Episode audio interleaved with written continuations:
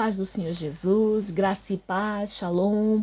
Sou pastora Rita Salomé para mais um, uma gravação do tema Acima das circunstâncias, rompa. E vamos lá ler o nosso versículo básico, que é Colossenses capítulo 1, versículo 10, que diz assim: Para que possais andar diligentemente diante do Senhor, agradando-lhe em tudo, frutificando em toda boa obra e crescendo no conhecimento de Deus. Amém? Falei já sobre o tempo de, de gratidão, o tempo de de reconhecimento da presença. Agora eu quero falar do tempo de transformação. Também é tempo de fidelidade. Abra comigo Gálatas capítulo 6. Gálatas capítulo 6. Eu vou abrir aqui no meu computador. Gálatas capítulo 6. Gálatas, capítulo 6. Você que está me escutando. Oh, meu Deus, deu aqui um atraso. Gálatas. Gálatas, capítulo 6. Gálatas, capítulo 6. O versículo 17. O versículo 17. Que é o, que é o apóstolo Paulo falando, diz assim sem mais, que ninguém me perturbe, pois eu trago em meu corpo as marcas de Jesus. É a palavra de Paulo. Desde agora ninguém me inquiete, porque eu trago no meu corpo as marcas do, de Jesus. Como suportar as marcas sem sermos fiéis? Como ter marcas sem nós conhecermos e nem darmos prova da nossa fidelidade. Não tem como. Nós, aquilo que nós amamos, nós nos tornamos. Então nós só podemos ter as marcas do Senhor se nós o conhecermos e formos fiéis a Ele. Não tem como. Ou você é convicto e é fiel, ou você é convencido e é infiel. São coisas bem claras e cada vez mais, com os dias que nós estamos passando, as coisas vão ficando cada vez mais claras, as coisas vão ficando cada vez mais é, é, especi especificadas na nossa frente. E a gente sabe que naquilo que nós somos fiéis, nós somos vitoriosos, seja o que for. Seja o que for, por exemplo, um casamento, se houver fidelidade entre os cônjuges, esse casamento ele vai ter um bom resultado, vai ter um bom propósito, vai ser um bom exemplo, vai dar um bom testemunho, porque a fidelidade é algo que sustenta o alicerce da confiança e da entrega.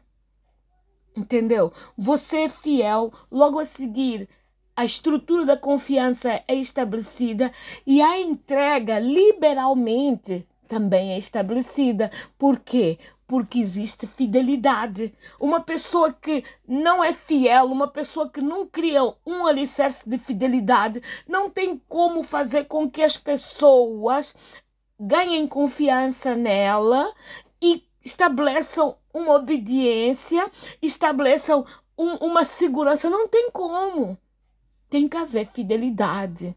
O apóstolo Paulo ele fala de algo muito interessante, das marcas. Você sabia que as marcas e sinais são linguagens de honra? É, as marcas e sinais são linguagens de honra. As marcas e sinais, elas, elas fazem com que, com que a nossa honra seja escrita e através da honra, Deus escreva os memoriais que atravessam de geração em geração, de forma a que a geração que está à minha frente possa saber do que eu fiz, os meus netos possam saber do que a avó fez para Deus, os meus bisnetos possam saber do que a avó ou o avô fez para Deus. É por isso que marcas e sinais são linguagens de honra e a honra é a linguagem do memorial. Vou dar um exemplo. Josué capítulo 4. Josué capítulo 4. Fala lá de que os sacerdotes passaram pelo Jordão em seco, mas quando passaram, eles levantaram um altar, levantaram um altar eh, eh, eh, com 12 pedras, levantaram um altar com 12 pedras, hum, que é para ficar no meio do Jordão, hum, que é para aquilo servir de memorial às, às, às gerações futuras.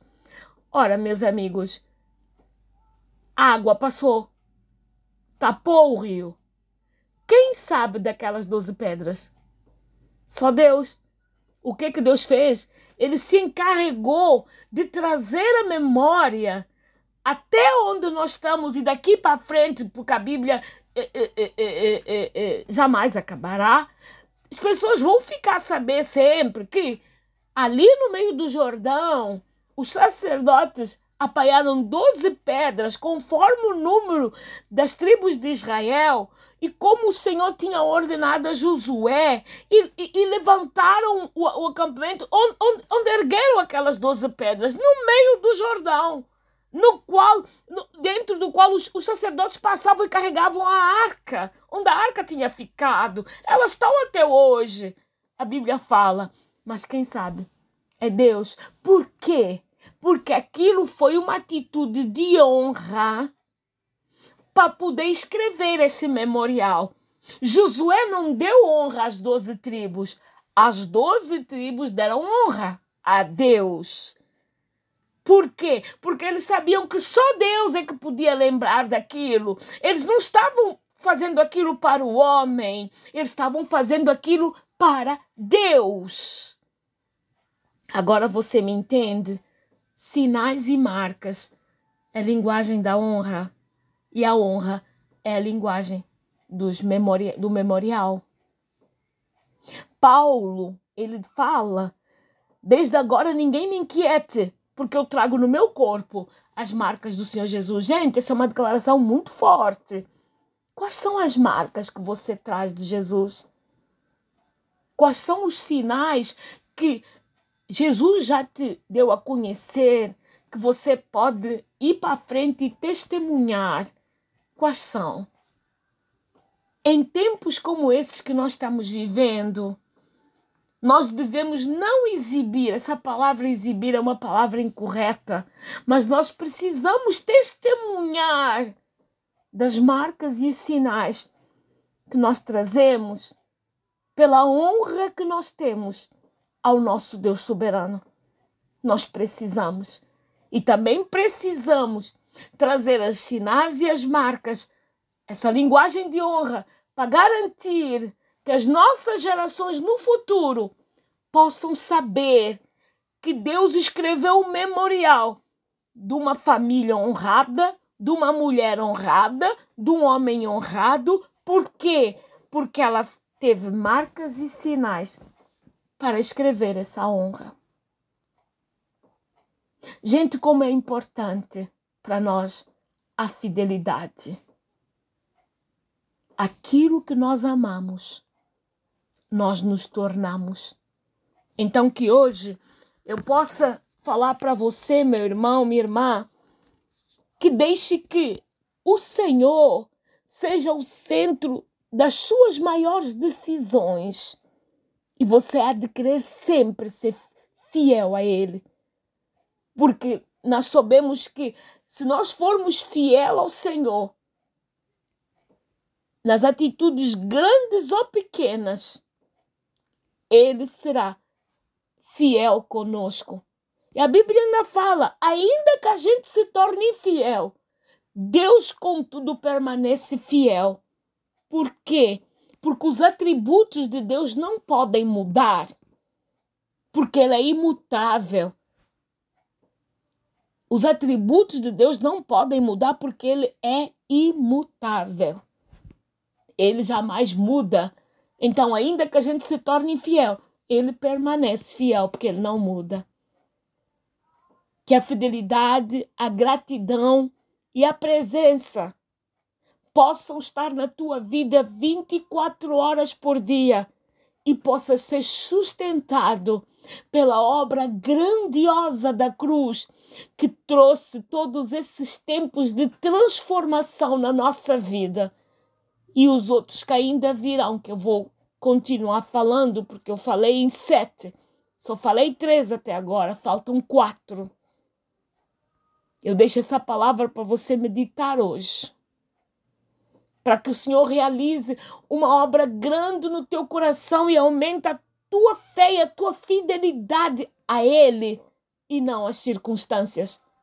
Por favor, meu irmão, ainda que as circunstâncias deem uma leitura que não agradem, elas não transformam o coração de Deus. Elas são colocadas propositadas, propositadamente para que nós possamos romper. Porque ninguém rompe sem ter obstáculos.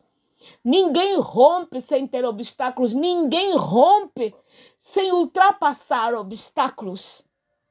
Então é necessário que você olhe para os obstáculos e saiba que acima deles você precisa romper. Um bem-aja nesse tempo de transformação e de fidelidade. Saiba que o nosso Deus ele jamais chegará atrasado e em todo o tempo e a toda hora ele estará conosco. Que Deus te abençoe, que Deus te sustente, que Deus te dê a paz, que Deus te dê a tranquilidade, que o dia mau seja um dia em que você permaneça com a sua armadura.